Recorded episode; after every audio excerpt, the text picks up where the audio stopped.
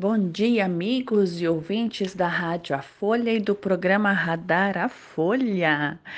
Aqui quem vos fala é doutora Cláudia Adriana Gergen, engenheira agrônoma e cientista agrícola.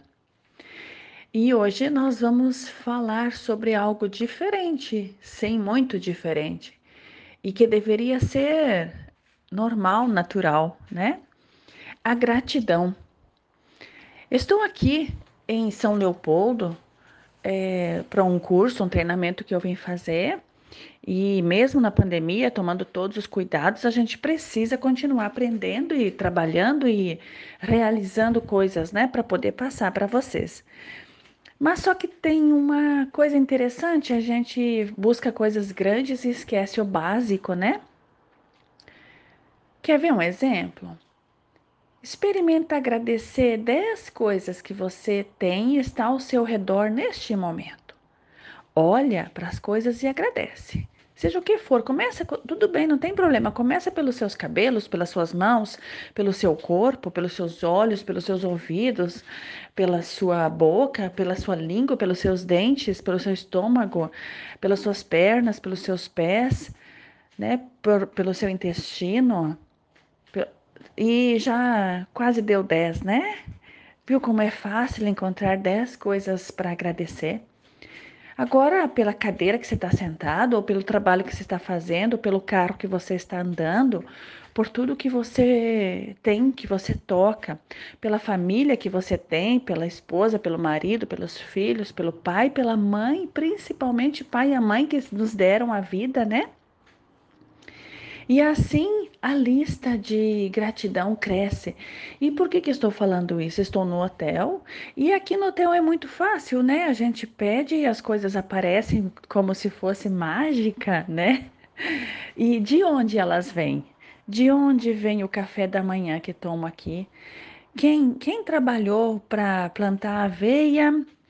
Para quem colheu a aveia e quem é, tratou, cuidou, processou essa aveia para que chegasse até o café da manhã do hotel. E assim o melão, o mamão, a banana, o iogurte, o pão, a salada, tudo. Alguém fez isso e nós não sabemos quem foi, nem onde está. Mas nós podemos, por um instante, olhar para isso e agradecer, independente se conhecemos ou não.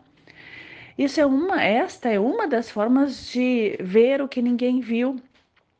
Ter gratidão para o que não se conhece, mas sabe que existe.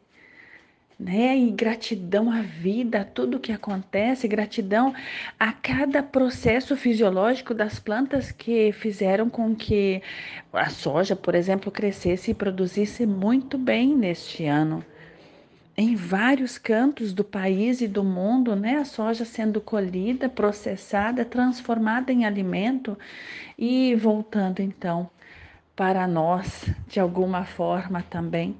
Esse é outro exemplo que nós precisamos tratar no decorrer do tempo da importância das agroindústrias. Eu tenho visto que várias pessoas têm postado cursos sobre queijos, por exemplo, né?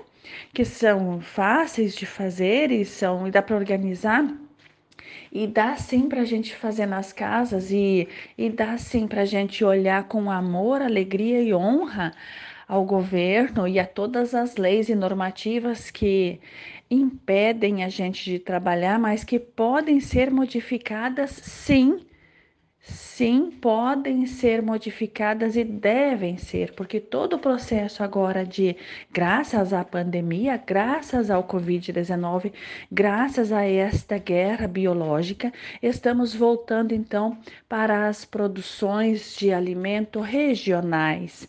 E tudo isso é gratidão, tudo isso se transforma em algo excelente que precisa ser olhado, entendido, apreciado, nutrido e, acima de tudo, agradecido.